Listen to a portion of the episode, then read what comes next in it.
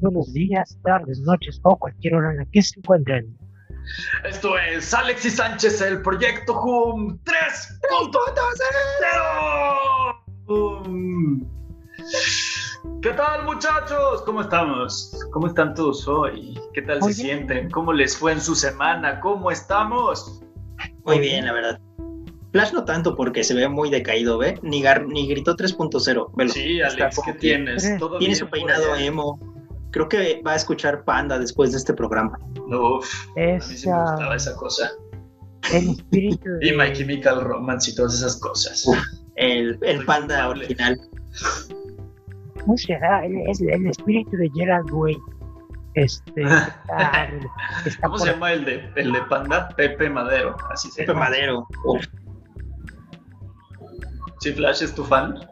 Digo, al revés. ¿Lo no amas? mucho. ¿Lo tienes en tu cartera? Yo creo que más de, de, podría decir que de Panic at the Disco y de No manches. ah, My Chemical Romance y Out Boy. Uf, qué Out Boy. Uf, claro. qué buena banda. Qué buena banda. AFI. Ya cállense, ya cállense. Esto es un programa, este, donde hablamos de cosas relacionadas con el mundo de los audiovisuales, películas, series, videojuegos también, eh, tecnología a veces y un poco de todo en ocasiones. Eh, muchachos, ¿cómo están? Este, cuéntenle a quienes se toparon por accidente en este programa cuánto tiempo llevamos haciendo esto, por qué lo hacemos. Ok, um, comenzamos como en 2013, yo creo, haciendo este programa y después dejamos de hacerlo y después empezamos a hacerlo otra vez, pero con otro nombre y ahora eh, tiene otro nombre y otra vez lo estamos haciendo. So, Ay, los diferentes nombres es el 2.0, 3.0. Luego vamos a hacer Z, Super, Z. super este.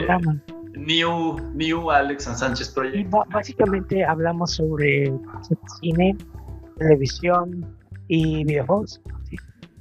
Exacto. Somos como ese final de 22 Jump Street en donde enseñan todas las versiones que Claro. puede haber tenido este 22 Jump Street, así, más o menos. ¿Cuál, ¿Cuál de todas esas versiones les hubiese gustado que sucediera? La de Seth Rogen, eh, ¿era la, la de, de sacerdotes o qué era? Sí, era de sacerdotes, de hecho. Mira, yo pienso en Generations o la, de, Generations. o la de la escuela de medicina, se veía divertida. Yo también iba a votar por la escuela de medicina. Esa y el videojuego. Eh, está, no, no sé, la otra vez la vi en español y no, no me acuerdo si en inglés dice esto, pero cuando enseñan las figuras de acción que según van a tener, el personaje de Ace Q dice, no te cojas a mi hija. Seguramente. De hecho, lo dice muchas veces, por eso Dices, Tal vez mi memoria lo eliminó. Qué buenas son. De hecho, cuando nos podamos reunir otra vez, por favor, hay que ver esas cosas. Le dan sentido a mi vida, me quitan lo amargoso. Este, por de- ven, vengan a mi vida Jonah Hill y Channing Tatum. No, Sin creo que albur, todo, sin la mayoría de cosas que hacen eh, Chris Lord y Phil Miller, digo, Phil Lord y Chris Miller, es muy, ah, como muy así, como muy, la acabas de ver y dices, ay, qué bonito. Pero creo que sí es este el mejor ejemplo de lo absurdo que pueden llegar a ser y, Así es, no, y- y definitivamente. de- es lo único Sí. que te mata verdaderamente de risa. Porque ves lluvia de hamburguesas y Lego la película y dices, ay, qué bonito, pero aquí solo el objetivo es reír. Es que son las únicas dos películas live action que han hecho, literalmente.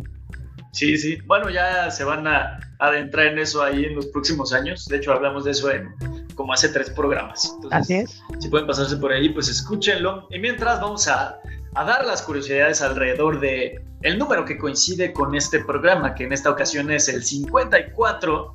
Y vamos a iniciar diciéndoles que quien no ha jugado lotería entre ustedes, nuestra querida audiencia, y sabían que el juego La Lotería tiene 54 cartas, muchachos. O sea, No, yo no me sé ahorita el borracho, la sandía, este, el catrín, la escalera La escalera. y otras más hasta que lleguen a 54 cartas, chicos. Sí, Yo, yo jugaba la lotería en las kermeses de mi primaria. Era, me acuerdo que era la única forma en que podías como apostar porque te daban como permiso. Era muy divertido. En mi caso, ganabas en mi primaria cupones para comida. Uf, ludopatía desde la niñez en México. Nadie eh, damos el otro dato de damos el otro lado, el otro dato sobre la ludopatía. Ah, por favor, Julio, cuéntanos. Ah, sí, porque 54 son los números de cartas que tiene la baraja francesa, incluyendo los comodines. Y sobre las barajas encontramos que la baraja francesa es muy similar a la inglesa. Sí. Y ya después buscando, eh, realmente es la inglesa se volvió más popular porque sus figuras eran más sencillas de interpretar y porque eh, cuando se trajo esta versión al mundo anglosajon, la, la baraja francesa era poco entendible para algunos porque tiene muchos detalles en las cartas. Entonces, la baraja inglesa simplemente redujo estos detalles y los hizo más sencillos para toda la gente. Otra de las diferencias entre estas dos cartas es que solamente en la baraja inglesa encuentras el Joker, el guasón. Así es. De hecho, qué coincidencia, ¿no? Que juegos de cartas tengan este número. Creo que debe haber alguna cosa más profunda por ahí de la cual ahorita desconocemos, pero también el número 54 es la medida estándar para muchas cosas. Por ejemplo, una cama matrimonial eh, tiene por ancho, por anchura, 54 pulgadas. Y al mismo tiempo, eh, pues ¿quién no tiene una tarjeta de esto, tamaño tarjeta de crédito? Creo que así lo podemos eh, popularizar en el uso. Y las tarjetas de crédito, cosas bancarias, identificaciones oficiales, el INE, la licencia de manejo, muchachos, la nueva cédula profesional. Tiene una anchura también de 54 milímetros en este caso.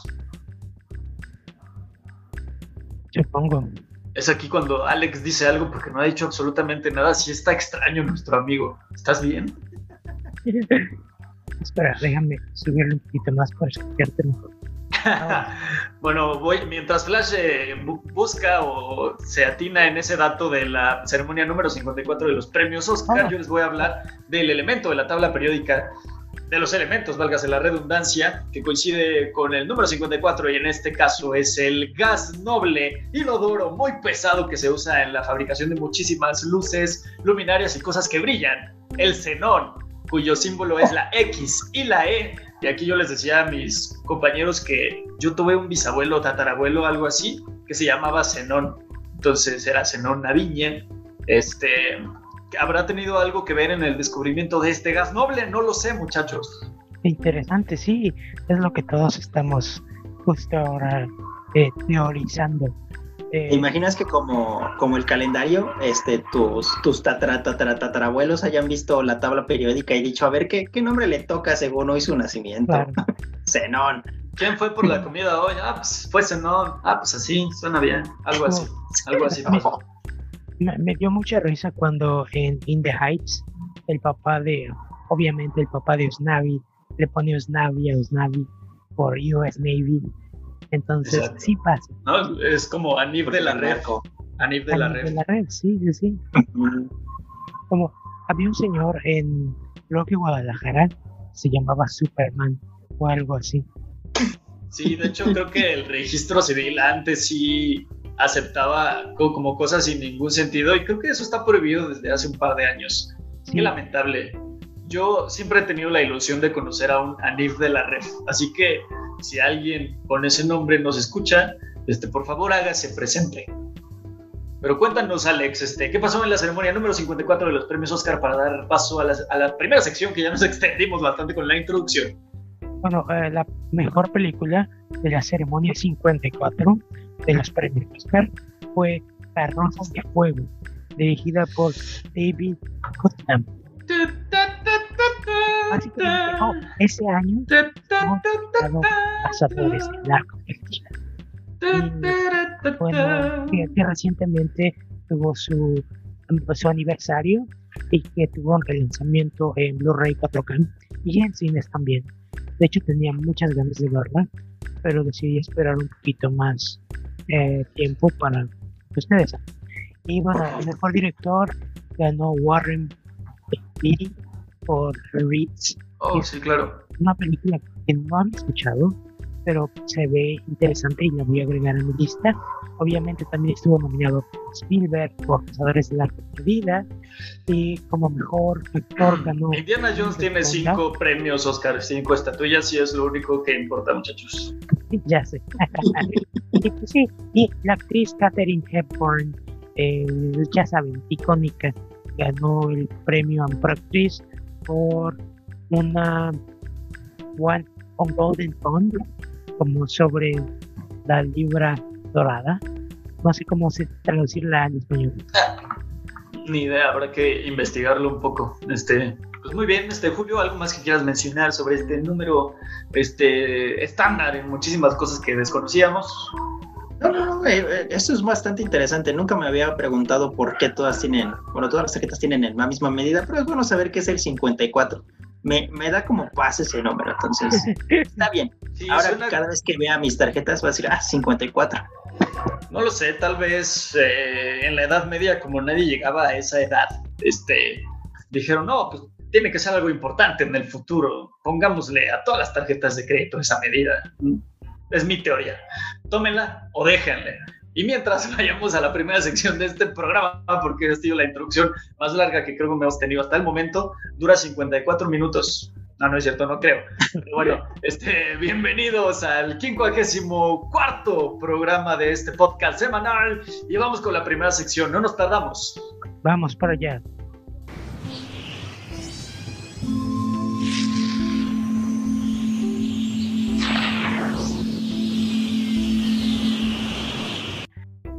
Bienvenidos a la primera sección del programa conocida como Audiovisuales. Audiovisuales. Audiovisuales, donde hablamos de las cosas que combinan las imágenes y los sonidos, muchachos. O sea, ya puede ser una película, una serie de televisión, este, un videoclip musical o cualquier experiencia que combine estos dos órganos de los sentidos, chicos. Es aquí cuando les pregunto si esas mochilas que tienen lucecitas atrás y dicen cosas y mensajitos es una experiencia audiovisual. No, sí, definitivamente, amigo. No sé si se acuerdan que cuando éramos, bueno, cuando éramos niños, salieron unas libretas de Pokémon que eran de escribe. En la portada tenían una, una cosa para tocarlas y decían una frase de Pokémon. Eh, yo obviamente como mis papás tienen una papelería, eh, llegué a tener esas libretas porque les costaban más barato por ser, ustedes saben, eh, mayoreo. Mayoría. Pero recuerdo que estaban como en ochenta y tantos pesos en ese entonces y que habían también unas, obviamente unas libretas de Pokémon que eran holográficas, no, no holográficas, ¿cómo se llama? Se me olvidó el nombre. Bueno, cuando están en 3D. Y, recuerdo ah, que era, era una, de las mejores, uno de los mejores años escolares, porque mis libretas la apretaba y tenía, ¿quién es el de Pokémon? Y así como de, oh. yo la verdad no me acordaba, pero estoy viendo, leyendo que sucedió en el año 2000, supongo que coincidiendo con esta película con el mismo nombre. Claro, Pokémon Oigan, pues apenas, ¿cuándo se estrenó Detective Pikachu? ¿En 2018? Creo que también. Sí. Eh, sí, recuerdan que ninguna, que ninguna este, cadena nacional de absolutamente nada consiguió la licencia para hacer merchandising porque la IP de Pokémon es súper cara. Entonces, imagínate cómo una compañía como Escribe que hace libretas y papelería, le alcanzó en esos años para pagarla. O no era tan cara la IP, o escribe es un, eh, es un este, magnate de las papelerías en el mundo. Sí. Parte y parte. Bueno, es que si te pones a pensar, todos los niños, todos los niños necesitan libretas. Y qué feas están, ahorita las estoy viendo y cuando van a la escuela. El diseño gráfico en los años 2000 estaba pasando por un muy mal momento. Sí, recuerdo que la del equipo Rocket tenía el Wisin y decían y decía bueno decía la, frase del equipo Rocket Mira, aquí estoy viendo una donde no solamente están Icans y Wisin, que efectivamente pertenecían a este equipo Rocket, sino también están Cubon y Raidon. Raihorn. Jamás tuvieron uno hasta donde yo recuerde. No, no, no tuvieron esos Pokémon. Creo que a Escribe no le importaba que era canon y que no. Así es. Pero bueno, si lo piensas, estuvieron en Sabritas y muchas cosas. Creo que eran, eran muy accesibles en esos tiempos. Bueno, Pokémon tampoco es lo que es ahora, ¿no? Claro. Es lo que te iba a decir, en estos tiempos yo veía Pokémon en todos lados. Eh, casi todas las marcas para niños tenían algo. Eh, algo de lo que ya no me acordaba y la otra vez vi en Facebook fue el cereal de Kellogg's, que sí lo llegaron a vender aquí y que yo lo, yo lo compré nada más una vez. Bueno, mi mamá me lo regaló una vez y pues era una maravilla. ¿Y te convertiste en maestro Pokémon, Julio? Obviamente, yo tenía mi Pokédex que me lo robaron en la primaria. Nunca tu madre que me lo robó. Tenía um, canjeabas un cupón que te salían las galletas eh, o Gamesa, creo que era Gamesa, por una de esas como manitas que se pegan, pero era el Pokémon y este y estaban bien padres. Es cierto, sí, también. Sí, estaba en todas partes. Yo tengo un este un juego de mesa que expandimos gracias a los tazos hasta la generación de Yoto, no sé.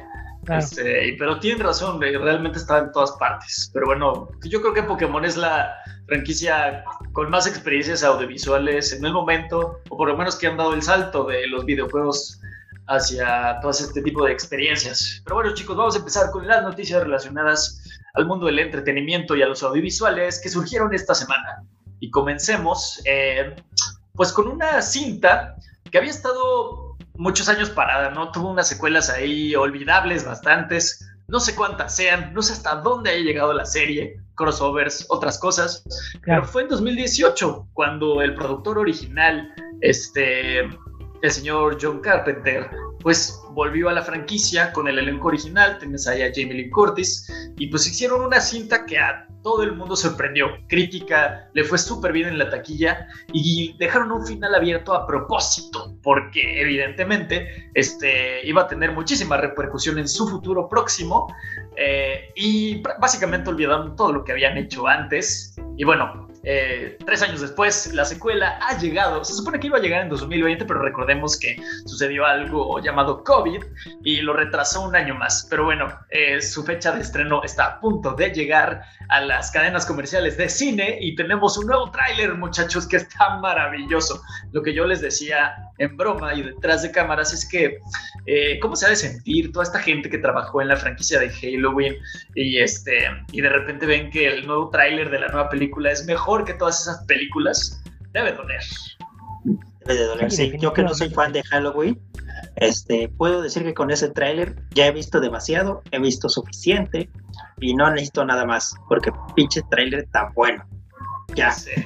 Pero sí vamos a ir a ver la cinta, Julio, es lo que tú no sabes. Sí, ah, obviamente.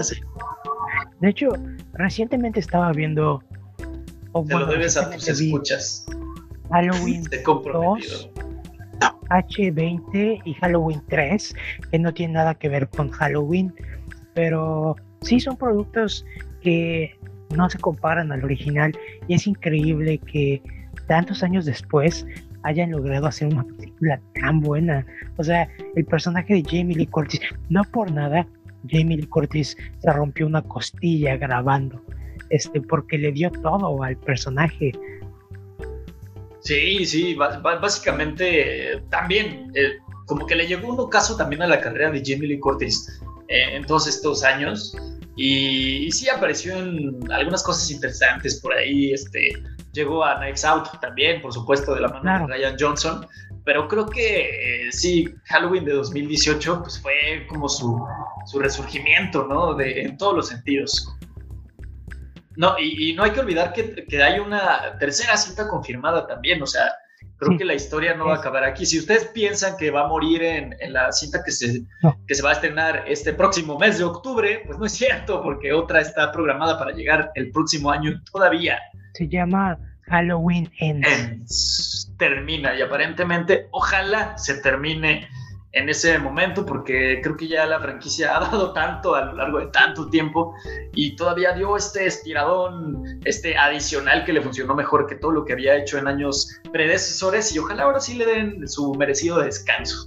Por lo menos con este eh, elenco, evidentemente yo creo que no puede dar más, ni, ni siquiera la historia de los personajes, ya, ya se me haría muy forzada. No hemos visto todavía eh, esta cinta, pero pues repite director eh, de la mano de David Gordon Green ahí en la silla eh, del director. Este, y bueno, creo que también comparten productores, no sé si escritores, pero se ve luego, luego el tráiler para quienes ya vieron la cinta de 2018, pues sucede en, horas posteriores al final de, de aquella cinta.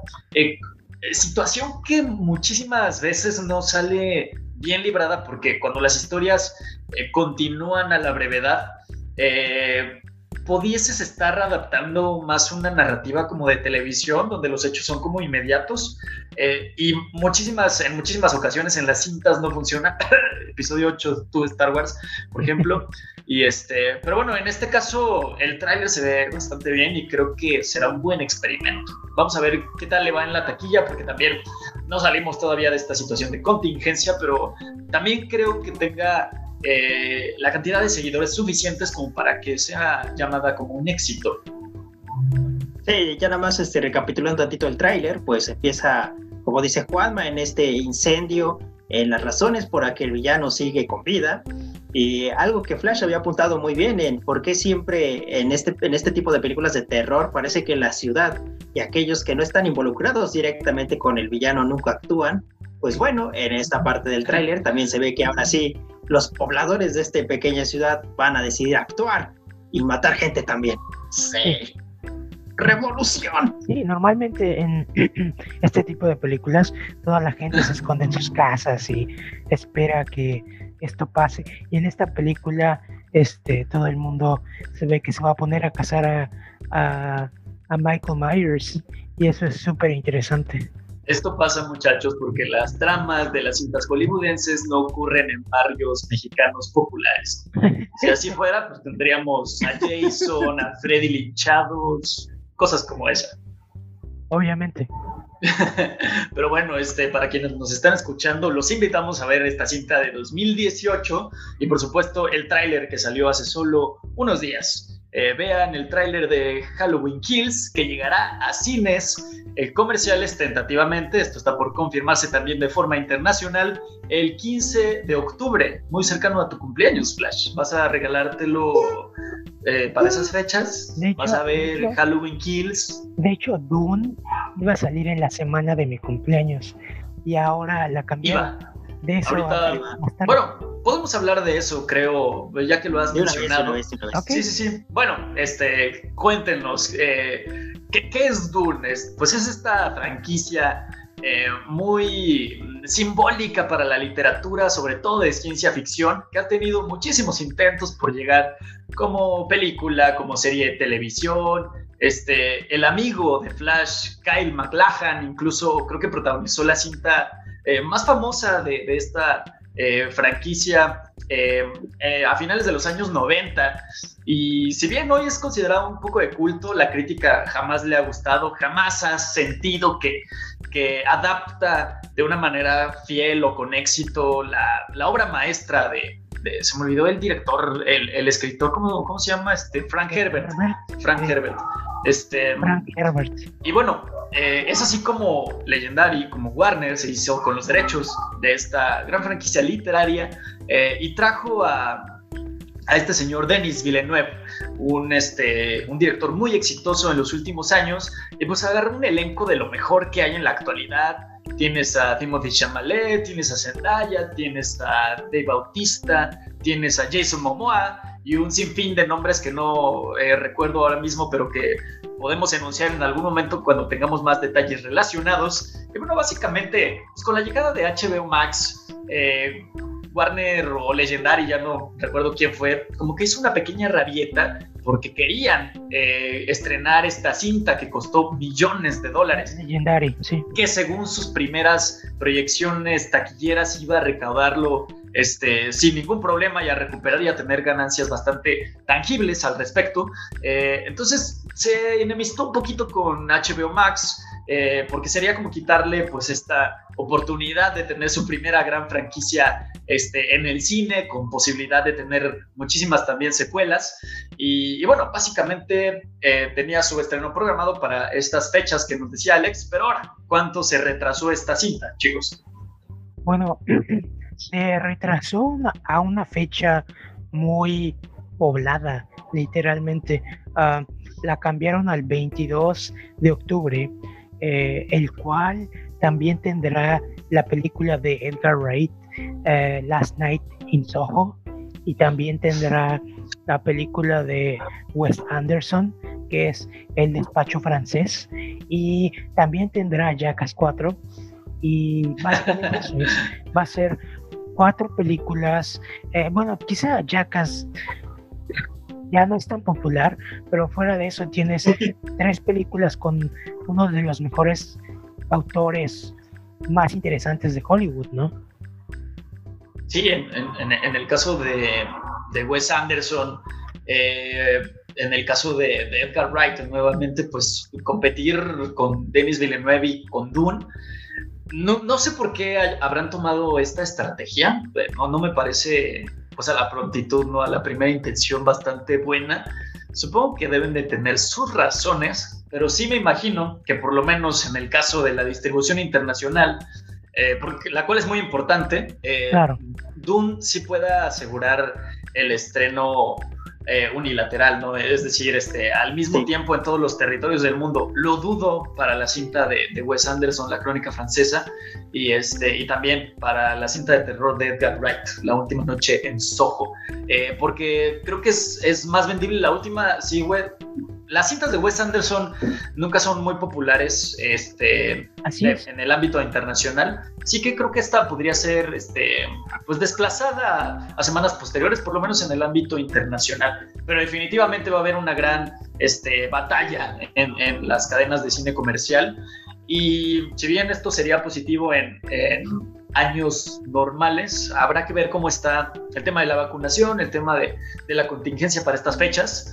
Eh, y creo que debería, debería alegrarnos, ¿no? En una primera intención también de que los cines al fin tengan competición y, de hecho, una cartelera atractiva en todos los supongo que la forma en la que lo pensaron los distribuidores fue Wes Anderson es casi independiente, va a tener estreno limitado, eh, así que no cuenta. Después seguramente pensaron, Jackass 4, pues... Mm", y después dijeron, eh, ¿Alguien se acuerda de eso? Last Night in Soho, eh, pues sí es preferente para los cines. Y luego dijeron, y Doom va para HBO Max. Entonces. Claro. Sí, exacto. Yo también lo, lo pensé en la, en la, distribución internacional cuando lo vi, porque es obvio que las otras dos cintas, bueno, excepto Jackas, a lo mejor que aquí en México le puedes dar una buena distribución y puede que se llene, pero las otras dos, pues sí son, bueno, son películas que de seguro vas a ver en Cinépolis en tres funciones, o en Cinemex este, en estreno limitado o como le ponen su sello de garantía y que son películas que tienen una función en la mañana y otra en la noche y se acabó, ¿no? Entonces, pero Dune como un estreno blockbuster, pues lo puede ser todavía mejor, ¿no? Entonces yo digo que aunque la fecha es competida en cuanto a, a, la calidad de productos, no así en la distribución. Entonces creo que creo que Dune puede tener una muy buena victoria en esas fechas y bueno, sí nos quita mucho tiempo, ¿no? De, o bueno, nos quita oportunidad de ver las demás cosas, pero creo que en países como México, ese sí no, no va a ser un problema tan grave. Y va a tener su estreno en HBO Max México 35 días después, si no me equivoco. Exactamente. Entonces, pues sí, creo que... Correcto. Aparte creo que, bueno, eh, siguiendo las tendencias que ha tenido por lo menos Wes Anderson en sus últimas cintas, creo que siempre tiene eh, muchísima presencia en la temporada de premiación, entonces un reestreno eh, después, este, ya apelando a todas estas nominaciones, creo que es muy posible. Entonces yo creo que en ese sentido a la distribuidora internacional que va a distribuir, la repetición, la crónica francesa este, de Wes Anderson, pues no tendrá problema con ello. Eh, pero te interrumpí, Alex, disculpa. No, no, no, ya no recuerdo qué iba a decir, pero no era algo importante, era sobre lo mismo, amigo. Ok, este, pues ahí lo tenemos. Dune retrasa su estreno para el 22 de octubre. Eh, eh, estará disponible en HBO Max para el territorio norteamericano, eh, arriba del río Bravo, y este, en cadenas de cine comercial para nuestra región y el resto del mundo. Eh, así que, bueno, eh, vayamos con otra noticia eh, que tiene que ver también con otro tráiler que salió esta semana. Y regresamos a Marvel en esta ocasión, que nos sorprendió con un tráiler de Shang-Chi. vimos su primer acercamiento también hace como un mes, un mes y medio, ¿será? Más o menos. Y yo les decía que el tráiler se veía bien, que sí era muy parecido al tráiler de Capitana Marvel y que nos faltó enseñar como elementos conocidos de, del MCU para que la gente tuviera hype. Parece que nos escucharon. Parece que Marvel y Kevin Feige están escuchando este podcast porque para este segundo tráiler lo hicieron muchachos. Está lleno de referencias de personajes conocidos, de viejos conocidos, de promesas también, de cosas que nos emocionan porque creemos que son personajes importantes en los cómics. y bueno, ¿a ustedes qué les pareció este nuevo tráiler de Shang-Chi, la leyenda de los 10 anillos, que por cierto llegó doblado el mismo día que la presentación del tráiler internacional? Pues yo creo que el doblaje seguro ya lo tienen, tienen desde hace meses. Es probable, pero, sí. Pero bueno, eh, se, ve muy bien, como, como Juana dice, ya tiene más conexiones con el universo Marvel, lo cual seguramente lo estaban guardando para este tráiler. La película ya se estrena en agosto, está a un mes, un mes Prácticamente. Mes y días estrenarse. Y pues realmente todos estamos un poco, pues ya saben, emocionados porque quizá marque el regreso de muchas personas a los cines. También la tendremos tiempo después en Disney Plus, lo cual también es bueno para, ustedes saben, las personas que quizá no pueden salir al cine o que no están cerca de un cine o que su cine lo cerraron. Eh, y pues Julio, ¿a ti qué te parece? Sí, hasta el momento no, no hay indicios de que vaya a ser también exceso, bueno, de acceso en, Disney Plus. Creo que solamente va directo a los cines hasta ahora. Este, pero sí, este, Shang-Chi no nos había dado grandes cosas y ahora por lo menos se volvió tendencia, todo el mundo hablaba de ello. Ya hay personas interesadas en ir a ver, nada más por dos segundos que tiene este bonito tráiler, tanto al inicio, bueno, tanto a la mitad como al final el primero con Abominación, que sabemos que es este villano de la primera película de Hulk del MCU con Edward Norton, el cual hasta donde sabíamos estaba en esta cárcel. Eh, ¿Cómo se llama? La balsa. Ajá, la balsa, la balsa exactamente. En la balsa eh, era el único personaje que seguía hasta donde sabíamos ahí, porque todos los demás este, de alguna u otra forma han escapado. ¡Se pelaron! Ahora también ya está este Baron 5, pero como sabemos es muy fácil escapar de esa cosa. y aparece dentro del tráiler. No sabemos si va a ser el mismo actor, no sabemos cuál va a ser la profundidad del villano, no sabemos si solamente va a aparecer en esta que parece una lucha callejera del Japón y ya nada más va a ser esa referencia.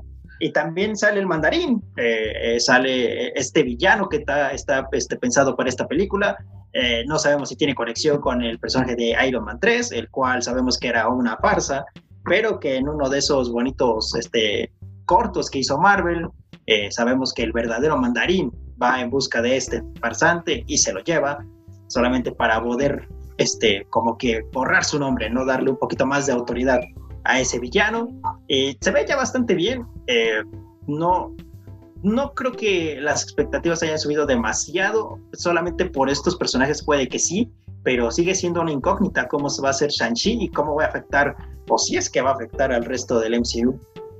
Hay que, eh, durante la semana, el actor principal tuiteó que la pronunciación correcta, de hecho, es Shang-Chi, o no, y creo que toda la prensa ha estado tratando de corregir el error de pronunciación.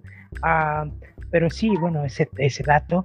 Y bueno, fuera de eso, creo que todos estamos, pues sí, emocionados por el estreno próximo. Sí, de hecho, este, pues podemos ver un origen eh, bueno, no voy a hablarles del origen porque lo desconozco totalmente en la contraparte impresa, pero por ejemplo, Shang-Chi es un peleador eh, físico, meramente es un gran eh, usuario de las artes marciales. Aquí se va a ver que sí tiene como poderes gracias a estos, a la utilización de estos 10 anillos. y creo que eso va a ser va a ser un personaje, no sé si más interesante, pero sí muchísimo más poderoso, ¿no? Porque bien hemos visto que hemos tenido personajes similares antes en el MCU, eh, cosas como el Capitán América, por ejemplo, como Black Widow, como Hawkeye, pero siempre tienen una plusvalía estos este, personajes. El Capitán América pues tiene un suero de super soldado, que vimos que no le bastó en la batalla final en Avengers Endgame y tuvo que utilizar el, el martillo de Thor para igualarse, para ponerse a, más o menos a la misma intensidad de poderes que sus adversarios. Este, pues Black Widow siempre ha tenido este uso tecnológico que tiene en su traje, eh, esta utilización de la electricidad. Eh, Hawkeye pues tiene su arco maravilloso, ¿no? Ya tuvo su espada como Ronnie. Y bueno, es interesante que a Shang-Chi le vayan a dar este uso eh, elemental, mágico. vemos que puede controlar el agua, tal vez el fuego, no sé qué poderes tengan estos. El avatar. 10 anillos, me recuerda mucho a eso precisamente, pero vemos un personaje novedoso, o sea, yo lo vería en la alineación de los próximos Avengers y no solamente dista por ser un, este, un artista marcial o por ser asiático, lo hace también por sus poderes y eso se me hace muy interesante. Eh, y un digno adversario pues para cualquier villano superpoderoso que podamos ver en el futuro en el MCU. Eh, una cosa que no me termina de agradar a mí en lo personal es el mandarín precisamente. Vemos ahí unos flashbacks de cómo ha vivido durante muchísimos siglos al parecer y, vemos un, look muy similar al que tiene en el cómic, pero yo sigo sin ver a este antagonista eh, icónico de, los impresos de Iron Man que, que es encantador, eh, que es este usuario de, de, las artes místicas. Sí, aquí te lo presentan en el siglo XXI como un magnate de China, eh, no me termina de convencer, es lo único que hasta el momento no le trago a la propuesta de, Kevin Feige, pero bueno, vamos a ver qué tal, qué tal sale. Creo que si la intención era generar expectativa con este tráiler, definitivamente lo han conseguido y la gente ahorita está un poquito más emocionada este, sobre esta cinta. Entonces, si el tráiler nos dio este tipo de sorpresas, yo sí quiero pensar y quizá eh, llenarme un poquito de hype o de expectativas, que qué otras sorpresas nos pueda traer ya cuando llegue la película a nuestros ojos y a nuestros oídos. Pero bueno, este, algo más este, relacionado a Shang-Chi que quieran comentar. Shang-Chi, disculpen. Tiene, pues tiene un dragón, tiene un dragón. Así es, parece tiene ser... dragón y... Sí, dale, pues, dale. Ah, no, no. Eh, Fin Fan Fum es un eh, personaje recurrente en los cómics. Ha sido villano de los Cuatro Fantásticos, eh, de Doctor Strange, también de Iron Man, por supuesto, por su relación con el mandarín. Y bueno, eh, muchos dicen que no es este personaje, que es un dragón diferente. no está confirmado por Marvel, pero eso es lo que se está planteando en el terreno de, de los posibles spoilers que pueda tener la cinta. Definitivamente vemos a un dragón, no sabemos si es Fin Fan Fu como tal, pero de que se ve increíble debajo del agua y con toda esta atmósfera mística, lo han conseguido. Y también este, en estos super análisis que hacen de segundo a segundo, según también se puede ver Wong dentro del tráiler, ¿no? Que ya también sería pues una unión al Doctor Strange, pero eso también es, es solamente ahorita este, visión de los fans, básicamente. Yo soy fan de Wong. Él puede salir en lo que sea. Además, él puede salir en Loki y rescatarla. Pero bueno. este, vamos con una noticia terrible que ya nos esperábamos, que ya nos temíamos, que es sobre la interminable, los interminables número de intentos por llevar la franquicia de Halo, de Microsoft y de Bungie y de 343 Industries a la pantalla chica o a la pantalla grande o a lo que sea. En esta ocasión tenemos una mala noticia porque evidentemente va a retrasar la producción de esta eh, serie de televisión eh, porque los eh, co-showrunners principales o quienes habían quedado con el proyecto después de la salida de, todos los, de todas las demás personas que estuvieron al frente de esta serie también han decidido retirarse de la producción y ya nadie sabe qué es lo que va a pasar con esta serie de Halo muchachos. Así es, ah, durante la semana se anunció que eh, de los dos showrunners que estaban en la serie. El primero eh, se fue, o bueno, dejó de ser eh, showrunner durante los primeros episodios y el segundo va a dejar la serie al terminar la primera temporada. Todavía está en postproducción.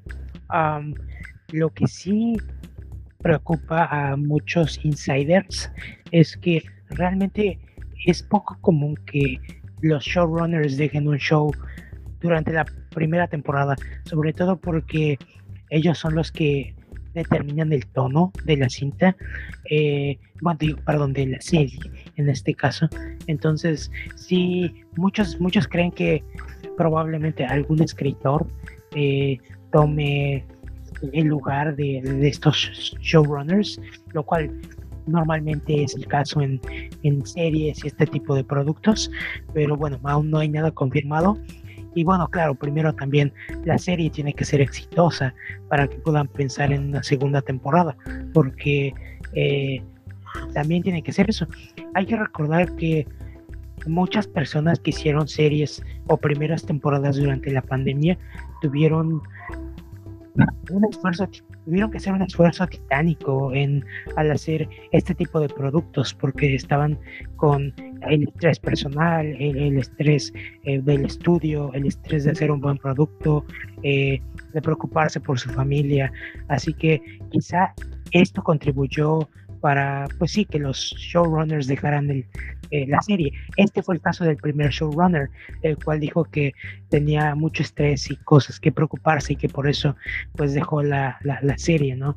En el caso del segundo no lo sabemos, pero hay que recordar que inclusive eh, Joss Whedon, esa fue su excusa para dejar uh, The Nevers, aparte de, bueno, ya sabemos eh, las acusaciones que vinieron, pero la, la versión de Joss Whedon fue que eh, crear una serie bajo eh, tanto estrés en medio de la pandemia era un esfuerzo terrible, ¿no? Y que realmente eh, dejaba las tareas a otra persona para que se encargara de la segunda temporada, ¿no?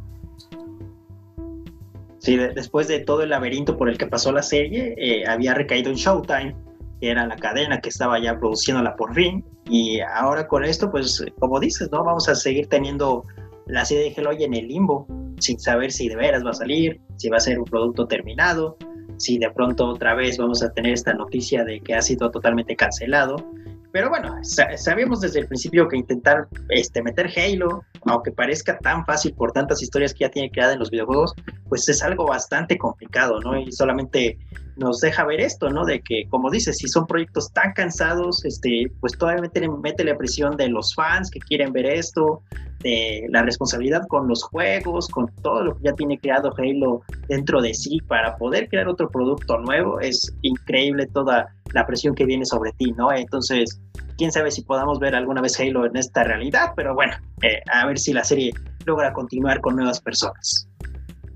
Yo únicamente me pregunto si será el momento en donde Showtime, en donde Paramount, en donde vaya como en general, se pregunte verdaderamente si llamar a gente como Neil Blockman, como el otro de Oblivion, ¿cómo se llama? Joseph Kosinski, este, sean como cosas válidas. Es gente que ya ha trabajado en un live action de Halo, gente que trabajó durante muchos años en un proyecto a largo plazo. Creo que es el momento eh, ideal para llamarlos, para buscar no como tal su showrunner o simplemente su asesoría, como una consultoría, no lo sé.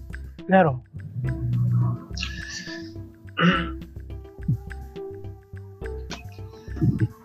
Pero definitivamente pues sigue siendo una incógnita que es lo que le deparará a esta serie de Halo. Creo que habiendo pasado por tantos eh, cabecillas, eh, definitivamente la serie, el proyecto tiene problemas, le falta eh, un poquito de consistencia únicamente en su, pues en su planeación, en absolutamente todo. Y lo peor es eso, que, que nos llenamos de especulaciones. No sabemos con certeza cuál es el rumbo que tomará, cuáles sean los planes que tienen verdaderamente para ella. Y creo que estando en un, eh, una época tan incierta para la propiedad intelectual, eh, tenemos poca información de Infinite. Parece que las cosas le van a ir bien al multiplayer. Eh, ahorita vamos a hablar de eso también este, en la sección de aparatos que funcionan con transistores, pero creo que es una mala noticia para la IP en general. Creo que Halo pudo haber sido eh, una propiedad intelectual bastante exitosa, pero ha pasado por tantas manos que creo que ese es su principal problema, falta de visión.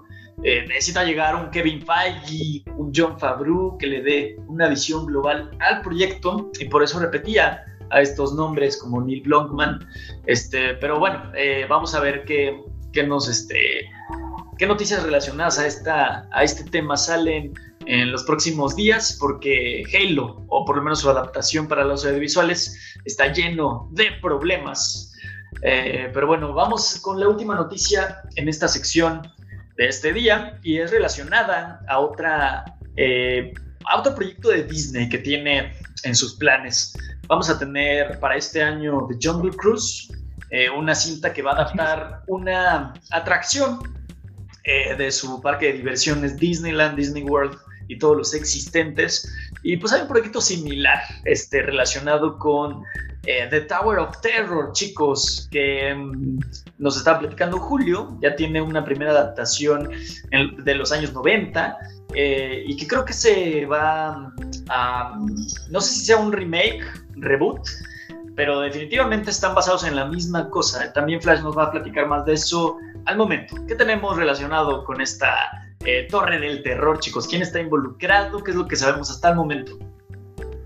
Así es, bueno, originalmente la Torre del Terror eh, o la Torre del Terror de Hollywood, como se llama la atracción, eh, fue una, de las primeras atracciones de Disney o la primera en tener una película basada en ella.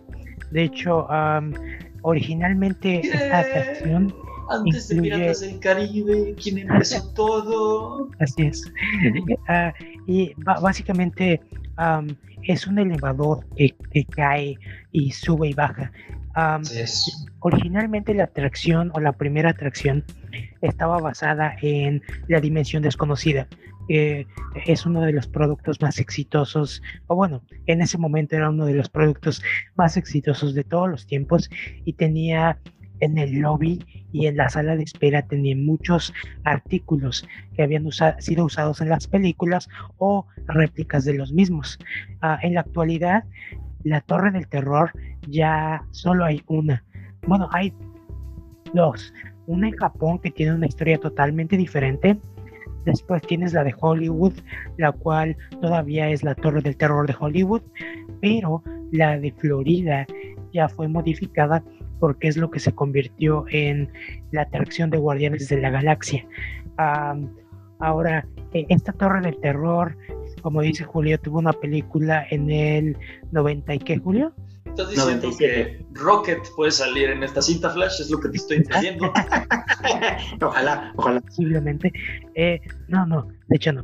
Pero bueno, el punto es que eh, esta película todavía no entró en preproducción con Scarlett Johansson como productora y actriz, solamente que no se sabe en qué versión de la Torre del Terror va a estar basada, porque tenemos la versión de la película, tenemos la versión de la Dimensión Desconocida y tenemos la versión de, Japón, la cual es una eh, o China, no, no, recuerdo, la cual es totalmente diferente a la tiene una historia diferente, el concepto es el mismo, un elevador sube y baja, este, pero uh, la historia del fantasma es diferente en este caso. Entonces, eso, básicamente, Julio, vas. Sí, exactamente. Este Torre del Terror tiene esto, que fue, como dice, una de las primeras atracciones llevadas al cine, que es esta maravilla que tiene Disney de crear historias sobre este, atracciones que vemos en sus parques, que me parece algo maravilloso. Este, se une a Tom Roland, a The Cruise, a Piratas del Caribe, a todas esas que pueden ver en cualquiera de los parques. Bueno, ya casi no todas, porque todas están modernizando a Marvel o a Star Wars. Pero bueno, este, este Torre del Terror fue una de las que más gustaron en su tiempo. Eh, en esta primera adaptación tiene a Kristen Dunst dentro de su cast y no fue bastante popular, de hecho fue una película hecha para video directamente eh, en ese tiempo en el que Walt Disney pues no gastaba tantos recursos en hacer películas, este simplemente fue un proyecto así. Eh, hay detalles de que también existió una pequeña serie o una miniserie para el canal de Disney Channel. Intentaron hacerla un proyecto más grande, pero no pasó de los tres capítulos, que es básicamente más o menos los que tienen todos los proyectos antes de desaparecer. Y esos son los detalles que tiene de Torre del Terror. Ahora con Scarlett Johansson, de seguro ya va a ser la protagonista. Eh, a ver si encontramos la, la, Torre del Terror de original, porque ni siquiera en Disney Plus está, lo cual es algo extraño.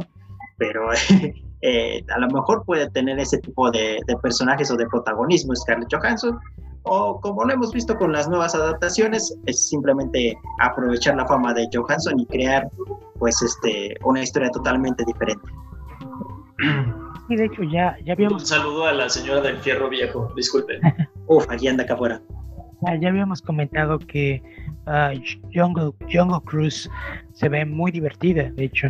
Entonces, Sí, este, pues después de la salida, este, muchos piensan todavía que la cinta de Black Widow, que llegará en un par de semanas, este, representará la no salida de Scarlett Johansson de, de las películas y de los proyectos de Marvel, este, situación que vemos eh, súper improbable. Eh, la actriz ha hablado en muchísimas ocasiones este, que esta será su última participación con la Casa de las Ideas, con las producciones de, de Kevin Feige. Eh, Aunque... Y hay gente que, que, piensa que todavía no es probable, las puertas no están cerradas, evidentemente, la relación es muy buena, su salida fue bastante sana, eh, pero bueno, esta alianza no se termina con la productora este, que las engloba a todas, que es Disney. Es así como este, el estudio del ratón pues seguirá colaborando con esta actriz y ahora productora para esta eh, cinta también basada en, estas atracciones, como dice Julio, que también a mí se me hace un concepto maravilloso. Creo que Disney es la única eh, compañía que puede darse este lujo de... Imagínate verla en 4D. Uf no, no, no, eh, por favor, que, que, suceda, ¿no? Eh, y si bien su, su, papel todavía no está totalmente dilucidado, eh, pues creo que es positivo, ¿no? Este, iniciarte como productor, evidentemente tienes a un equipo detrás tuyo que, que desempeña eh, muy o desempeñará muy bien sus roles. Y pues todavía está el tema de, del protagonismo eh, puede ser eh, un protagónico completo puede ser un personaje secundario puede ser un cameo hay muchas posibilidades aún. Eh, pero creo que muchísimo de lo que evolucionará con este proyecto se nos anunciará después de que Jungle Cruise llegue a, las salas de cine o llegue a los consumidores. Entonces, eh, la noticia se me hace bastante positiva.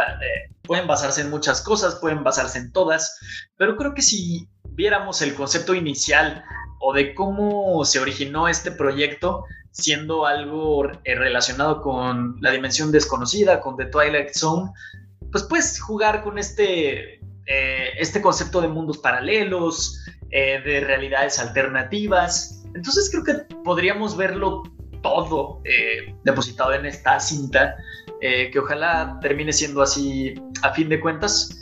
Eh, pero bueno, pues la noticia es que Scarlett Johansson sigue trabajando y colaborando con Disney y que trabajará en esta cinta. Obviamente eh, le llegarán un sinfín de papeles porque no hay que olvidar que es la actriz mejor pagada del momento. Así Entonces, es. este, pues también darle nuevo paso a su carrera, quizá verla en, papeles más eh, con mayor eh, retos histriónicos, verla en más dramas y pues darle un nuevo salto a su carrera porque no ha dejado de ser esta actriz relacionada con las cintas de acción, con los blockbusters. Eh, esperemos verla en otras cosas a Scarlett Johansson que sabemos que tiene todo el potencial para hacerlos o también darse pues, unos años sabáticos porque eh, desde que es niña no ha dejado de trabajar la pobre y pues tampoco se les haga raro de que este sea el último proyecto este, de esta actriz estadounidense en los próximos años. Así que sin más por el momento chicos en el mundo de los audiovisuales pasemos a la segunda sección de este día a menos que tengan algo más que decir. No. Vayamos Vaya, entonces Ah, ¿ya viste a la segunda nueve? sección. Ah, sí, ya se estrena. ¿Qué? Que si ya la viste. ¿Cuál? ¿Viste Rápido y Furioso? Ajá. ¿Cuál? Rápido y furioso. Ah, no, perdón. Este. Era no, es que se no escuché bien. Ah, ok. Iba a ir a verla. Creí Ah, que eh, estabas ayer. omitiendo deliberadamente el concepto de Rápido y Furioso y el número 9 que sigue hecho, después de De eso. hecho, tenía ganas de verlo también por la introducción de Jurassic. ¿Tú Jurassic ya la viste, Julio? World. Pero, No, todavía no. pero yo creo que voy a esperar. Yo creo que voy a esperar una semana o dos a que casi no haya gente. Muy bien, muy bien. Pues este, bueno, ya les comentaremos también qué nos pareció esta novena parte de esta franquicia. Este, y mientras vayamos a la sección de videojuegos, chicos, volvemos. Justicia por Han.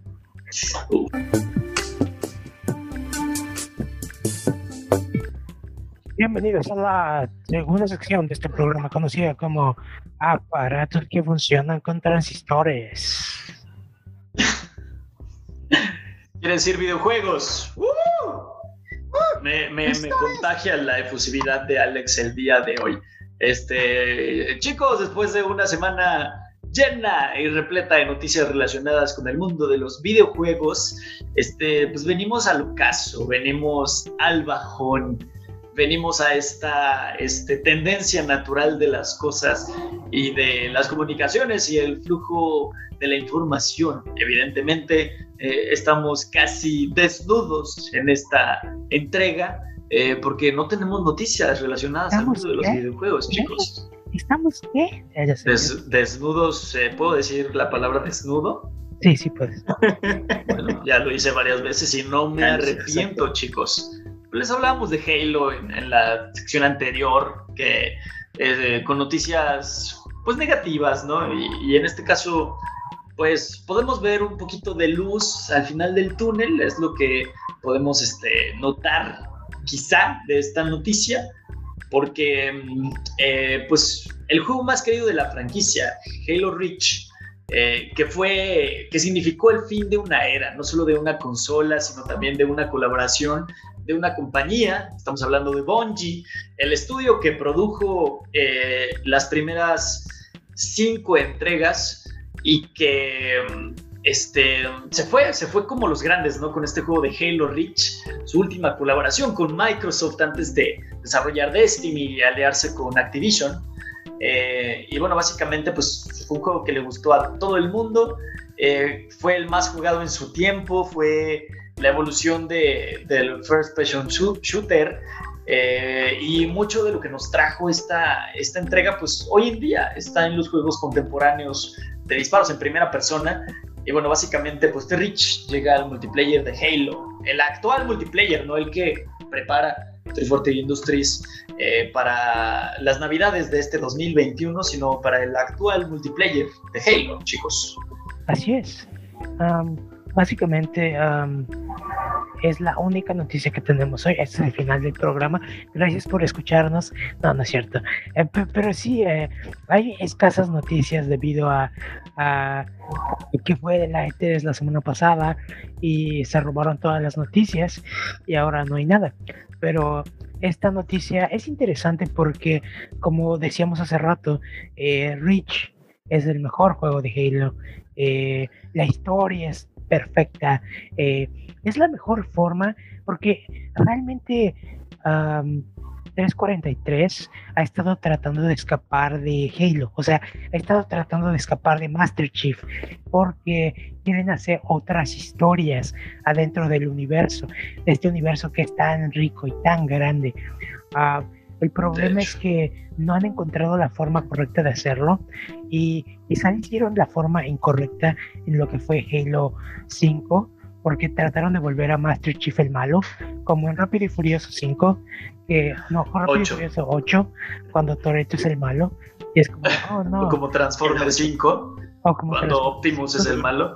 Así es. Eh, y creo que no es la mejor forma. O como Terminator 1, ah, no, ¿verdad? Eso fue primero realmente todo el mundo acabó viendo a Locke, a Spartan Locke, cuando Spartan Locke es un buen Spartan. El problema es que si lo pones en contra de un personaje que has amado durante 10 años, es como de, ok.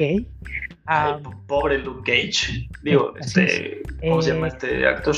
Y bueno, eh, eh, Halo Reach es una precuela antes de Master Chief y tienes estos personajes súper interesantes, súper agradables y es lo que haces, o sea, creas un nuevo personaje de Spartans y le das una buena historia para contar y eso, de hecho, los libros de Halo son muchísimos. El otro día estaba viendo un video de un eh, redactor de Polygon, que es una revista de videojuegos, que le puso como reto personal leer todos los libros de Halo eh, durante la pandemia, y ahora sabe tanto sobre Halo que dice que sus amigos lo odian porque se la pasa diciendo o hablando sobre referencias a Halo. Y honestamente tengo muchas ganas de hacerlo, pero no creo tener el tiempo ni, la, ni el espacio para leer veintitantos libros de Halo. Compré Reach, aún no lo he comenzado a leer, este, pero sí, Halo es increíble. Muy bien, continúa. Lo, lo, bueno de Flash es que compra tantas cosas y a veces lee tantas cosas o se obsesiona tanto con algo que su tema de conversación cambia semana a semana. Eh, ha estado traumado últimamente con Bob Burham, eh, ahora es traumado con la banda Sparks. Entonces, eh, si lo haces, Alex, no importa, puede salir perfecto que leas Halo este, hasta el final. Eh, lo que, aunque yo no soy, muy, no soy muy fan de Halo ni tampoco lo he jugado demasiado, eh, decía Juanma que es la, el mejor juego que ha tenido o que tiene la saga, ¿no? Entonces que sigan incorporándolo, que sigan regresándole estas cosas y que traten todavía de, eh, generar nuevas historias a partir de él, pues me parece algo excelente para la marca y que, como decíamos en la sección anterior, una IP que pues esperábamos que este año o que desde el año pasado estuviera más que viva con el nuevo videojuego, pues sigue estando pausada y con una incertidumbre también hay en sí. Sí, es correcto. Y eh, ambas posturas creo que nos, nos, dicen mucho de lo que es esta franquicia. Eh, el, el, universo expandido de Halo, bien lo dice Alex, es extraordinario. Creo que no sé si decir que las mejores historias están ahí porque tampoco las he consumido. Eh, conozco sus conceptos, este, creo que las cosas más importantes de lo que suceden en estas historias, pero eh, es algo que le pasó o que creo que es comparable a, cosas como Star Wars, ¿no? Todavía más grandes. Eh, George Lucas dio el permiso a muchísimos creadores, eh, artistas y en tantas... Em, en tantos este, medios posibles, estaba en cómics, la autorización de utilizar sus personajes, de utilizar su universo eh, para expandir esta, este universo que es vasto eh, por donde lo veas. Eh, Microsoft hizo algo similar y si bien, pues creo que ambos universos no son comparables, creo que solo son comparables porque ambos se desarrollan en el espacio y en un futuro con muchísima tecnología sí las mejores historias de Halo, por lo menos las más interesantes, las que no son las que no conoce la gente. Eh, por ejemplo, y, hay otros juegos, ¿no? tenemos cosas como Halo Wars 2, por ejemplo, que continúan la historia este, después de los eventos de, lo que sucedió con Master Chief, ¿no? El, personaje más popular de la franquicia.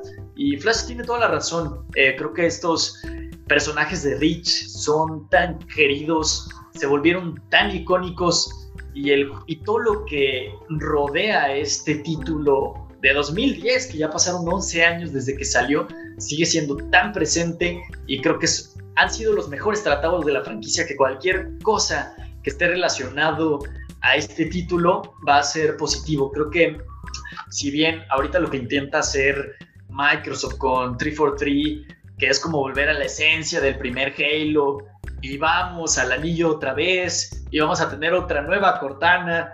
Eh, Halo Reach se intentó separar de eso y es lo que mejor le ha funcionado cuando ha intentado experimentar con otras cosas.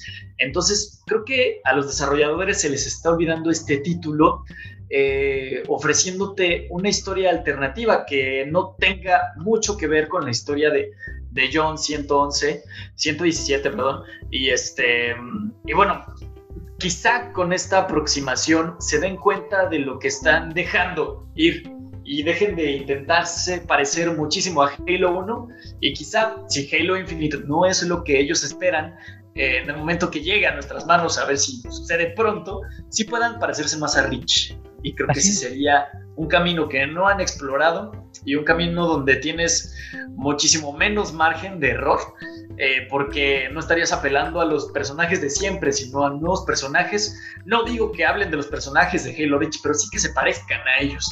Entonces, ese es un terreno que creo que todavía no han caminado por ahí y que tienen mucho margen de éxito. Entonces, ojalá lo hagan.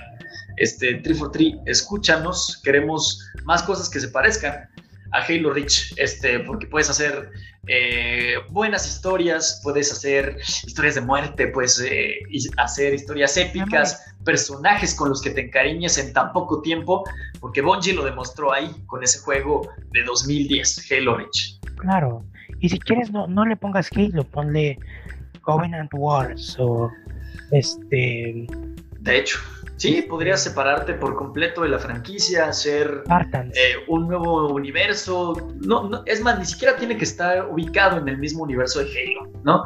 Si los desarrolladores se atrevieran a ir por ahí, por ese camino, creo que tampoco estaría nada mal. El caso es que hoy en día, 2021, finales de junio, Halo es una total incertidumbre y lo que más está dando de qué hablar es un juego que, que pasó hace 11 años. En que hoy referencias nuevamente en tu multiplayer. muchos autores, eh, directores han estado cerca de hacer un proyecto con Halo porque ellos saben eh, que de alguna forma Bungie hizo una historia súper interesante que la vemos inclusive hoy en día en conflictos políticos. Por ejemplo, muchas veces hemos hablado de Star Wars eh, y Star Wars es bastante fascinante eh, por sus conflictos políticos. O sea, de hecho creo que la tercera parte de Star Wars, eh, la venganza de, de los Sith, es súper interesante por eso. O sea, quizá a veces lo vemos o lo, lo damos por hecho, pero el hecho de que este conflicto entre Jedi y Sith y Palpatine y el Senado y todo esto, este, de trasfondo, hace muy rico e interesante todo esto. Por ejemplo, los libros que hizo, eh, los libros de Kiyoshi, que hizo este autor eh, eh, asiático, son buenísimos porque no olvida lo más interesante de Avatar no son los elementos, no son las batallas, sino que lo más interesante de Avatar es cómo esta figura pública de una de las cuatro naciones que tiene un peso súper interesante en, la vida pública y social de las naciones, eh, puede ser usada por diversos personajes para beneficio personal. Y, eso es lo que a veces hace sumamente ricas estas historias. De la misma forma, Halo explora la guerra entre el Covenant y, la humanidad y otras facciones de, del universo. Y es, es eso lo que lo hace tan interesante. Y repito, Rich regresa a eso y hace eso de, oh, bueno, tenemos que hacer esta misión y esta misión para evitar esto y esto y esto. Bueno, ya digo bien. No, de hecho, eh, tiene temas muy actuales y, es cierto, incluso, bueno, no, sé si esté bien decir esto, pero eh, incluso en el tema de, las infecciones, ¿no? Tenemos ahí el tema del flood, un, un tema que está muy presente desde el año pasado, de lo importante que es impedir que estas, eh, estas formas de vida desconocidas se proliferen porque pues atentan con, como la vida tal como la conocemos. Entonces, creo que incluso Bungie fue eh, previsor en ese sentido, ¿no? por ejemplo, el universo de Star Wars, en Star Trek, esto nunca se ha planteado, ¿no? Nunca vemos estas historias eh, con el concepto esencial de los zombies eh, mostradas en, el espacio, ¿no? Quizás Dead Space lo, hizo en su momento, pero eh, Halo lo llevó y lo trató de una manera tan elegante Así es. que en Rich no tenemos flood, ¿no? Y, y, eso le gustó mucho a la gente.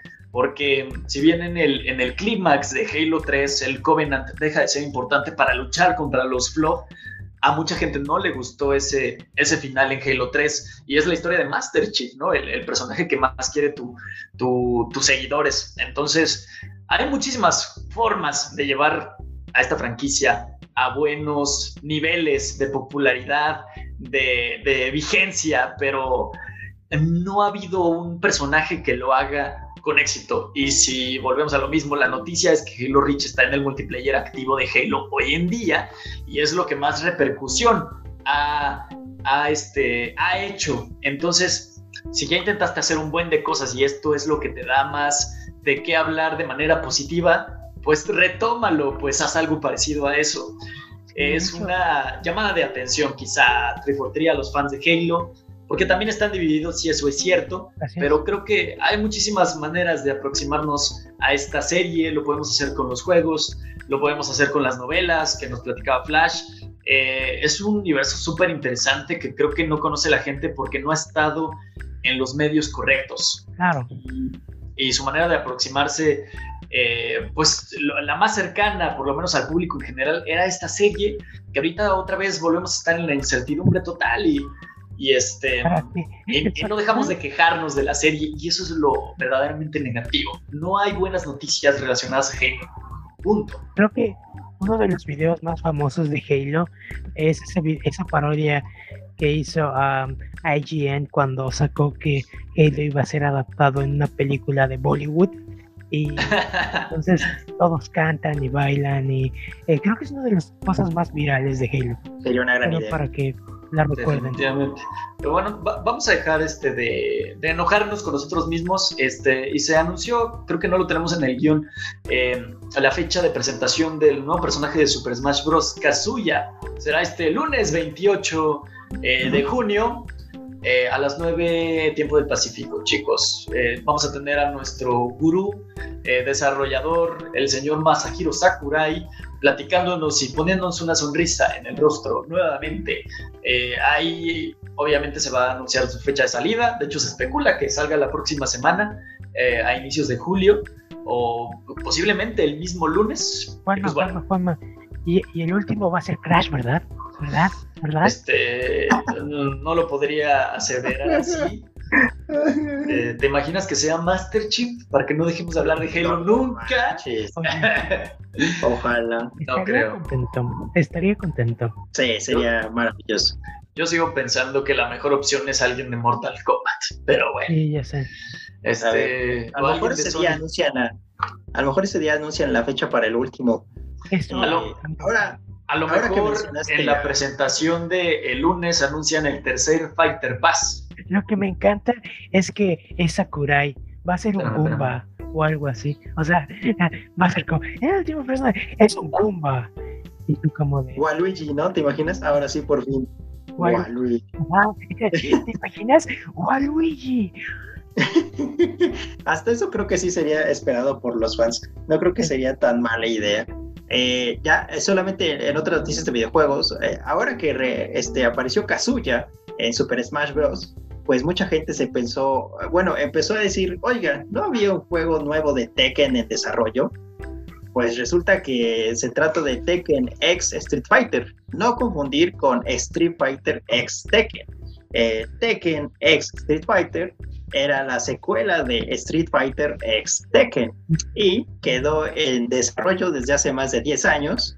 Y gracias a que Kazuya apareció en Super Smash Bros., la gente aficionada del gaming de peleas se preguntó qué chingados pasa con ese juego. Eh, resulta que está parado, eh, los productores dijeron que sí iba a salir, no dijeron cuándo, pero que ya está terminado en un 30%. Eh, hay, ellos dejaron ver que es una situación parecida a lo que pasa con Kino Fighters, Kino Fighters 15 está, estaba anunciado para este año y ahora va a llegar hasta la segunda mitad del año que viene. Y es porque tiene problemas con el desarrollo de los personajes, eh, los, los, este, los creadores no han podido verse todavía en persona a causa del COVID, eh, casi todo su desarrollo está haciendo en Japón y ahí la cosa nomás no avanza.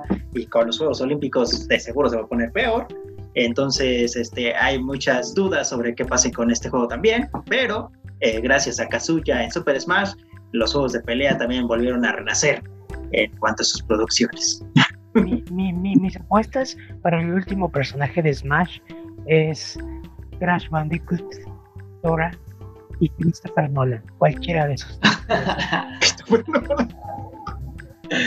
Eh, sí, da buenas peleas. Pierde, pero da buenas peleas. Este, sí, pues vamos a ver qué nos puede presentar este, el señor Sakurai este lunes. Eh, yo sigo pensando que hay muchísimas posibilidades de que haya un tercer Fighter Pass con la mitad de los personajes que hemos visto hasta el momento. Pero sí, también el señor, el, el, señor Sakurai ya dijo que se va a tomar el 2022 para descansar. Ese comentario lo, lo descarta casi por completo. Este, pero sí creo que Nintendo sea capaz de, extenderlo todavía, incluso sin él. Entonces, este, pues a Nintendo Switch, ya lo hemos comentado, ¿no? Le quedan por lo menos dos años de vida, eh, dos años más. Si llega una versión Pro, pues evidentemente va a haber un eh, Super Smash Bros. Ultimate de X, de X, no, no lo sé. Plus, Plus New, New Pro eh, Max. Entonces, este, ahí sí, sí, yo pudiese pensar que, que, el contenido se va a expandir todavía por cuatro años, por lo menos tres mínimo, si no exagero. Este, entonces, pues vamos a ver qué nos presenta y por el momento nosotros nos vamos despidiendo, chicos. Exactamente. Recuerden que todo va a estar bien. Muchísimas gracias por escucharnos una semana más en este eh, podcast semanal.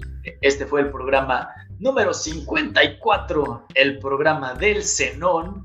Y uh. chicos, eh, despídanse por favor. Hoy tenemos tiempo para despedirnos. Díganles a este, nuestros escuchas que los quieren. Denles consejos, cosas que les eh, dignas para ver.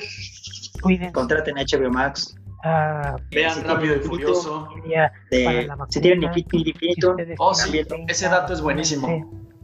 Ese dato que dice Julio y que Flash no lo deja decir es muy bueno. Dilo, Julio, por favor. Ah, este, si tienen Infinitum, recuerden que van a poner tener gratis HBO Max hasta finales de año. Solo tienen que canjearlo. Eh, cuando la aplicación está disponible, eh, va a aparecer la opción para su cuenta de Infinitum o desde Infinitum, creo. Entonces van a poder tener este, esta segunda mitad del año gratis con HBO Max. Nada más que recuerden cancelarlo en diciembre para que no les cobre un peso. O si quieren dejarlo, pues déjenlo también, no importa. Sí, 150 pesitos tampoco no es tanto, entonces. Aquí es cuando Carlos Slim se está vengando de todos los que no optaron por su servicio. Perdóname, Carlos, perdóname. Yo no tengo no sé qué es lo que voy a hacer. ¿Es esto Carlos Slim contra Jeffrey Besos? ¿Es esto? Puede ser. Jeff Bezos se llama Jeffrey, no lo sabía. Ah, Santa madre. Yo, lo aprendí en el, en el, en el especial de comedia de Bob Burnham, Inside. Pueden verlo en Netflix. Ay, Jeffrey siempre me ha hecho un nombre tan bello y que ahora el señor Besos lo tenga, ya no me gusta tanto. Jeffrey, sí. Pero bueno, Amazon es dueño de todas mis direcciones, tarjetas de bancarias y no, no es cierto, Jeff, te amo. Este, bueno, eh, muchas gracias por escucharnos este, otra semana y nos vemos a la próxima en el programa número 55 donde ya vamos a ver más episodios de Loki, posiblemente la uh. película de Rápido y Furioso y ya vamos a saber este, qué cosas nos presentó el tráiler de Super Smash Bros. Hasta entonces, hasta la próxima semana. Adiós y recuerden que todo va a estar bien.